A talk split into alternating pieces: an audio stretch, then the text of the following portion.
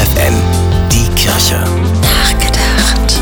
Menschen, die aus der Ukraine geflüchtet sind, aufnehmen, sie beherbergen, an Friedensdemonstrationen teilnehmen. Viel mehr können wir hier in Niedersachsen nicht tun für die Kinder, Frauen und Männer, die Tag und Nacht unter der Gewalt von Putins Soldaten leiden. Und doch gibt es etwas, was uns mit den Menschen in der Ukraine verbinden kann. Es ist das Gebet, das sagt Bischof Georg Betzing, der Vorsitzende der Deutschen Bischofskonferenz. Wir Bischöfe sind davon überzeugt, dass Gebete die Situation verändern können, so Betzing. Und darauf hoffen auch tausende Menschen in ganz Deutschland. Sie beten für den Frieden in der Ukraine, feiern in Kirchengemeinden und christlichen Gruppen gemeinsam Friedensgottesdienste.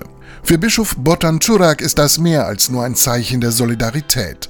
Für ihn ist Beten die stärkste Waffe, die wir dem Krieg entgegensetzen können, sagt er, und deshalb bittet das Oberhaupt der katholischen Ukrainer in Deutschland alle Gläubigen um ein noch intensiveres Gebet.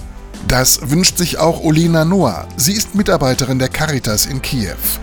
Die Menschen beten hier so viel wie nie zuvor, berichtet sie. Aber auch überall auf der Welt beten sie für uns. Wir spüren das und das gibt uns den Mut, nicht völlig zu verzweifeln. Den Beten hilft, sagt mit voller Überzeugung die Caritas-Mitarbeiterin aus der Ukraine. Bernhard Stups, FFN Kirchenredaktion.